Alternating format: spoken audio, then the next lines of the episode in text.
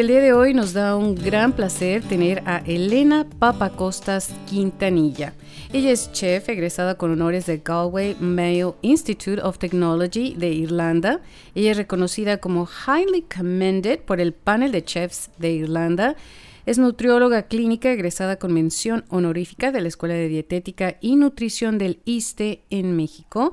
Es maestra en neurofarmacología con enfoque en genética por el CINVESTAV y es doctora en neurofarmacología con enfoque en neurobiología de las adicciones por el CINVESTAV. Ella cuenta con cuatro publicaciones indexadas y varias presentaciones en congresos nacionales e internacionales y es docente con más de cinco años de experiencia. Ella es miembro del Sistema Nacional de, Investigadores en México y actualmente es investigadora postdoctoral en el Departamento de Psiquiatría de UT Southwestern Medical Center en Dallas. Es miembro fundador de la Health Hacking Crisis Network de Dallas y coordina el proyecto Acceso a la Información en tu idioma. Bienvenida Elena, gracias por participar en este espacio informativo. Hola Claudia, muchísimas gracias por la oportunidad de compartir un poco de mi experiencia con tu auditorio. Gracias, Elena. Y bueno, antes de entrar en el tema, cuéntanos acerca del propósito de este nuevo esfuerzo y cuál es el objetivo de esta iniciativa de Health Hacking Crisis Network en Dallas.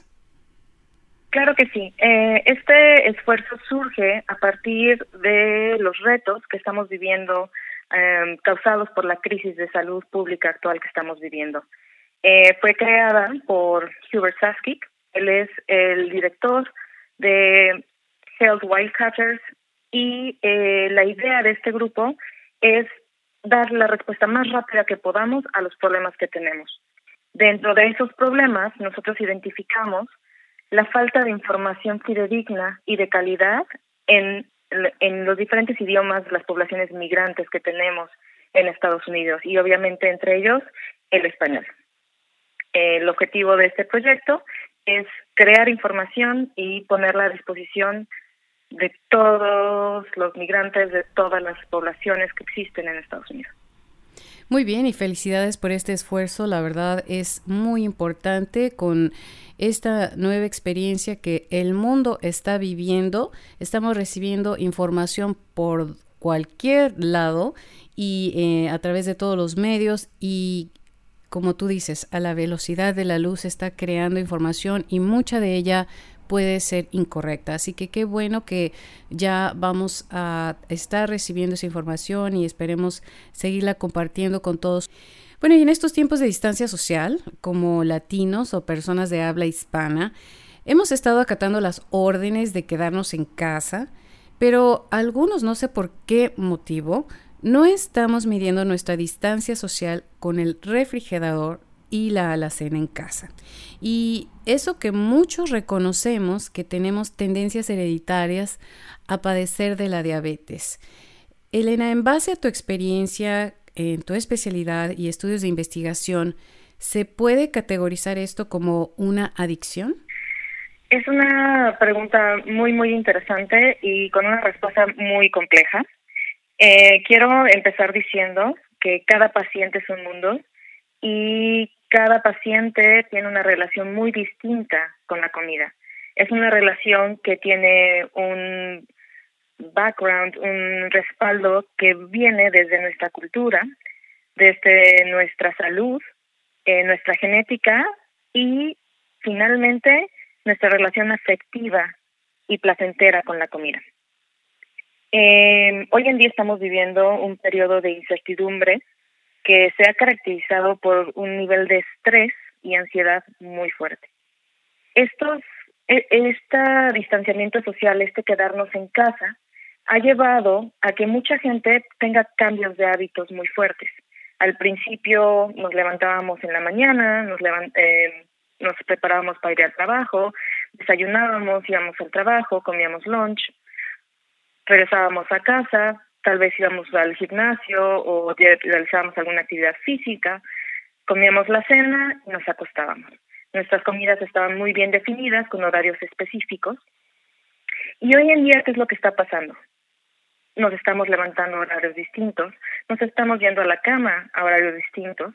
Mucha gente está teniendo insomnio producido por el estrés y la ansiedad de este de, estas nuevas medidas de este distanciamiento social y eso está haciendo que nuestros cambios eh, nuestros hábitos alimenticios también cambien eh, eso hace que todo nuestro sistema circadiano se descontrole y con ello se descontrole también el control homeostático de la alimentación. ¿Qué es el control homeostático de la alimentación? Es aquel que mide si necesitamos o no energía en el cuerpo y es el que hace que nos dé hambre cuando tenemos niveles bajos de glucosa en la sangre. Sin embargo, como este sistema está un poco afectado, desajustado por estos cambios en los hábitos alimenticios, entra también a jugar otro control de la alimentación, que es el control hedónico. El control hedónico o el, circuito de recompensa del cerebro, que es el que controla esta parte, es la capacidad de los alimentos de darnos placer. Y este es el mismo circuito que controla las drogas de abuso. Cuando nosotros estamos ansiosos, cuando estamos eh, con estos niveles de incertidumbre y estrés tan fuertes que estamos viviendo, se da de manera automática una activación del sistema de emergencia noradrenérgico. Este es el que nos mantiene a la es, bueno, nos mantiene vigilantes a qué es lo que pasa. Y eso hace que estemos constantemente buscando estímulos en nuestro alrededor. Uno de los estímulos más fáciles, más disponibles, es la alimentación, que va a hacer que se active este circuito de, recompensa y tranquilice un poco estos niveles de ansiedad. Esa es una de las razones por las cuales estamos eh, yendo tan seguido al refrigerador. Ahora, si fuera solamente el ir al refrigerador y consumir alimentos sanos como vegetales, no habría tanto problema. El problema es que los alimentos que se nos antojan en este tipo de situaciones son los alimentos que más producen placer. Esos alimentos son aquellos que tienen una gran cantidad de azúcares y grasas. Y eh, eh, para que el auditorio pueda entenderlo un poco mejor, el poder recompensante, el poder eh, para producir placer del azúcar, se puede incluso comparar con el, con el de la cocaína. Y eh, puede llegar a ser tan fuerte que las personas que consumían cocaína durante el síndrome de abstinencia logran disminuir este síndrome a través del uso de alimentos dulces. Y eh, las, las personas que consumen de manera constante eh, alimentos dulces necesitan cada vez más eh, cantidad de azúcar un sabor de mayor intensidad para poder tener el mismo, la misma cantidad de placer o para poder recibir la misma cantidad de respuesta cerebral al consumo del azúcar y por lo tanto placer. Eh, este es el mismo sistema que causa la tolerancia a las drogas. Por lo tanto, sí podemos hablar que existe una tolerancia al azúcar. Y eso hace... O sea que eh, eh, esto es como una, es una adicción a final de cuentas es una adicción, se podría hablar de una adicción, sin embargo, eh, hay un factor, bueno, se puede hablar de una adicción, sí, porque la definición actual de adicción es el consumo de una sustancia a pesar de estar conscientes del daño. Nosotros todos sabemos que el consumo de azúcar eh, añadido es dañino para la salud. Y aún así, estamos acercándonos a estos alimentos y los tenemos como parte de, nuestra dieta normal e incluso eh, los buscamos de manera especial. Entonces, si tomamos en cuenta esta definición de adicción, sí, sí lo podemos considerar como una adicción. Sin embargo, debido a que es un alimento y que se encuentra de manera natural en muchos de nuestros alimentos, el sabor dulce se encuentra, es parte de nuestra naturaleza, es mucho más difícil definirlo porque si nosotros consumimos cocaína, si nosotros consumimos alcohol o heroína, podemos quitarla por completo de nuestras vidas y tener una vida perfectamente normal. No lo necesitamos para sobrevivir. Sin embargo, la alimentación juega un papel central en nuestro desarrollo y mantenimiento eh, en una vida sana. Y por eso es tan importante entender qué es lo que nos lleva a buscar el estímulo de los alimentos dulces y los alimentos grasosos para poder parar. Entonces, em, tenemos que desarrollar esa conciencia y ese sentido de responsabilidad, ¿verdad? Sobre todo que en gran parte como comunidad latina sabemos que tenemos estas tendencias hereditarias a, a padecer de la diabetes, ¿no? Claro, y no solamente es crear conciencia, sino conscientemente tomar el control de tu alimentación. Una de las terapias que se utilizan para el tratamiento eh, de la adicción a la comida es en sí la terapia cognitivo-conductual. Es decir, yo voy a reconocer una conducta y racionalmente la voy a relacionar a un hábito y lo voy a parar. Yo estoy relacionando mi ansiedad, me doy cuenta al momento en que me paro hacia el refrigerador, me puedo hacer la pregunta, ¿es ansiedad o tengo hambre? ¿Necesito energía? o simplemente es el miedo que estoy sintiendo en estos momentos por la situación que estoy viviendo. En ese momento, racionalmente puedes decir, ok, es ansiedad, acepto esta ansiedad y puedo seguir adelante sin necesidad del estímulo. Si necesito producir un estímulo placentero, hay muchas otras maneras saludables de obtenerlo. La primera es el ejercicio.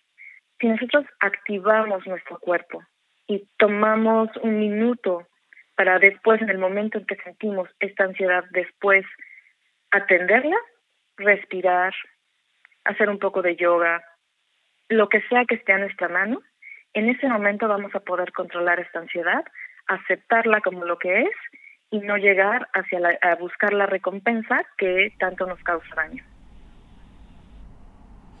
Entonces, eh, ¿cómo crees, además de hacer el ejercicio de reconocer ese instante en que estamos tratando de consumir algo que es nocivo para la salud, cómo crees que nuestra comunidad inmigrante pueda adoptar esa disciplina para poder comer lo que verdaderamente nos nutre sin perder esos sabores tradicionales de nuestra cocina, ¿no? Entonces, una cosa es ir a la alacena y encontrar cosas que no son buenas para la salud, pero la otra es también el cocinar. y no sé si al preparar comidas que sean nutritivas puede evitar también esas vueltas al refrigerador y a la alacena. Claro, si nuestro sistema eh, placentero, si nuestro cuerpo está sano, si lo que estamos consumiendo está satisfaciendo las necesidades de nuestro cuerpo, no vamos a tener la necesidad tan constante de ir a buscar ese estímulo. Las comunidades latinas tenemos una ventaja enorme y es que somos riquísimos en nuestra dieta. Tenemos muchísimos vegetales, muchísimas frutas y verduras dentro de nuestra alimentación. Consumimos granos que son ricos en fibra y proteína vegetal. Consumimos el maíz y la papa, que son grandes alimentos que nos dan muchísima energía y que aparte tienen fibra, lo cual nos ayuda a mantenernos, eh, a mantenernos saciados, a no tener hambre. Entonces, si nosotros realmente volviéramos a nuestras raíces, nos olvidáramos, nos separáramos un poco de este cambio de cultura que nos ha producido ser migrantes y nos acercáramos a lo que comían nuestras familias en Latinoamérica, en lo que en México conocemos como la dieta de milpa, sería la manera perfecta de hacerlo. Regresar a las calabacitas a la mexicana, regresar a los frijoles de la olla, regresar al arroz, regresar a las tortillas y olvidarnos un poco del pan, de las hamburguesas, de las papas fritas, que finalmente son los alimentos que sí, es lo que se nos antoja, pero no nos van a proveer realmente los nutrimentos que necesitamos. Lo mejor es acordarnos de cómo cocinaban nuestras abuelas y acercarnos de nuevo a ellas. Muy bien, Elena, y también eh, mucho se dice que lo que tienes en la alacena es lo que vas a consumir, o lo que tienes en el refrigerador es lo que vas a consumir. Entonces, ¿cuáles son esos, eh, como le dicen en inglés, snacks o botana o bocadillos o eso, e, eso, esos pequeños bocadillos que puedes ir a comer o a tomar eh, de la cocina que puedan ser eh, útiles a tu nutrición, o sea, que realmente te estén nutriendo, como tú bien lo dices. Claro que sí. Eh, nosotros, eh, bueno, como nutrióloga, lo que yo recomiendo es eh, utilizar semillas, semillas de girasol, cacahuates, almendras, nueces, que son alimentos que tienen un contenido de grasa alto, pero son grasas que no están saturadas, que no van a dañar nuestro corazón y que nos van a ayudar, eh, tienen también mucha proteína, lo cual nos va a ayudar a mantenernos saciados. Eso por un lado. Si las consumimos sin sal, que en muchos lugares ya nos eh, las venden sin sal, no van a afectar tampoco nuestra presión arterial y eh, son riquísimas por un lado. Por otro lado, podemos, eh, si se nos antoja algo un poco más dulce, podemos buscar frutas naturales. Las frutas nos ofrecen una cantidad de vitaminas increíbles. Ojo, la fruta debe ser consumida a mordidas. Si necesitamos pelarla, la pelamos, claro, pero es a mordida, picada máximo, no en jugo, porque en jugo, eh, si nosotros eh, hacemos jugos o licuados con las frutas, lo que pasa es que el proceso de licuefacción o de extracción de este jugo va a hacer que las vitaminas pierdan su actividad. Las vitaminas son sustancias muy, muy, muy delicadas, que en el momento que entran en contacto con la luz, con el oxígeno, pierden su actividad. Entonces, si nosotros hacemos un jugo, vamos a quitarle todo lo bueno a la fruta, vamos a quitarle las vitaminas, vamos a quitarle los minerales, vamos a quitarle la fibra porque muchas veces los colamos y vamos a consumir solamente lo que nos hace daño de la fruta, que es el azúcar. Bueno, entonces eh, esto es algo que yo estoy aprendiendo, eh, no lo había escuchado que fuera de esa manera, entonces eh, esto es algo que hay que empezar a practicar y, también a veces cuando uno come por ansiedad es porque quieres estar masticando algo eh, y entonces pues qué mejor que estar mordiendo esa fruta, ¿no? Y, y hablando de masticar, ¿por qué hay esa necesidad eh, a veces de tener que hacer, de, de tener que enviar algo a tu boca? O sea, ¿tiene que ver con qué? Muchas veces realmente no es la necesidad de masticar, Claudia. Es la falta de atención que estamos poniendo a nuestras a nuestro propio cuerpo. Si tú estás viendo la televisión y sientes esa necesidad de masticar, es porque tal vez tengas un poco de hambre. Pero si no estás poniendo atención a lo que estás consumiendo, si no te das un espacio, apagas la televisión, te sientas a comer y pones realmente tu mente y toda tu atención en lo que estás consumiendo, no vas a sentir el placer de consumir ese alimento. Entonces tu cerebro va a decir, claro, estoy viendo televisión, estoy viendo un programa que me gusta y al mismo tiempo estoy comiendo. No voy a reaccionar a tiempo cuando ya mi nivel de saciedad sea suficiente, cuando ya no tenga hambre. Y en lugar de comerme un pequeño puño de palomitas, por ejemplo, me voy a comer un bowl completo. Porque mi cerebro no va a estar siendo consciente del estímulo que está recibiendo.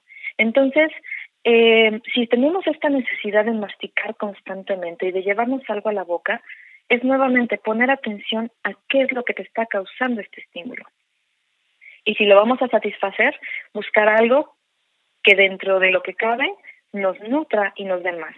Una cosa que eh, los latinos tenemos eh, que es muy útil para este tipo de situaciones, bueno, son tres vegetales. La jícama, el pepino y el apio. Son tres alimentos que tienen una cantidad de fibra muy alta, que nos van a satisfacer, que tienen mucha agua, nos van a hidratar y que su contenido calórico, la cantidad de calorías que tienen es baja. Entonces nos van a permitir satisfacer un poco esta necesidad de tener algo en la boca sin tener un contenido calórico tan alto que podría llegar a afectar nuestro peso corporal. Qué bien, uh, muchísimas gracias Elena. Yo creo que todos estos consejos eh, muy al alcance de nosotros, de los productos que sí están disponibles en este país y que eh, crecimos consumiéndolos, así que ¿por qué no regresar a ellos, aquellos que los han dejado de, de comer, ¿no? Entonces son ricos y realmente no requieren algo más, o sea, se pueden comer naturalmente así como están, o sea, nada más los pelas y ya los comes, así que eso es muy buen consejo. ¿Alguna otra cosa más que quisieras agregar? Y sí, definitivamente nos gustaría mucho seguir platicando contigo acerca de otros temas, porque realmente esto es algo que tenemos que seguir escuchando y ya alguien nos lo tiene que estar recordando, ¿no? Eh, claro que sí, me gustaría eh, finalizar recordando que otra cosa muy importante es la hidratación. Y con eso me refiero a que sí necesitamos estar conscientes de que a pesar de que estamos en casa, a pesar de que no estamos tal vez eh, realizando una actividad física extenuante porque estamos yendo literalmente del cuarto a la sala, la hidratación sigue siendo muy importante. Y el cambio de hábitos producido por este encierro, por este distanciamiento social, hace que se pierda ese hábito. Entonces, cuiden su hidratación, traten de tomar eh, agua todo el tiempo, agua simple es lo mejor, eviten aguas saborizadas, eviten aguas que tengan azúcar eh, añadida y obviamente, bueno, los refrescos. Los refrescos son una fuente muy eh, concentrada de azúcares. Cada una Coca-Cola de 600 mililitros tiene 12 cucharadas de azúcar. Es muy por arriba es tres veces lo recomendado en un día para un adulto. Entonces, evitarlos al 100%. El refresco es parte de los problemas, es parte de las razones por la cual los latinos eh, tenemos tanta diabetes entre nosotros. Así es. Pues muchísimas gracias, Elena Papa Costas Quintanilla. Muchísimas gracias por participar eh, con nosotros en este espacio. Y bueno, seguiremos eh, con más eh, temas interesantes para nuestra comunidad que nos puedan ayudar a mejorar nuestro estilo y nuestros hábitos para una buena salud. Muchísimas gracias. Gracias a ti, Claudia. Un placer.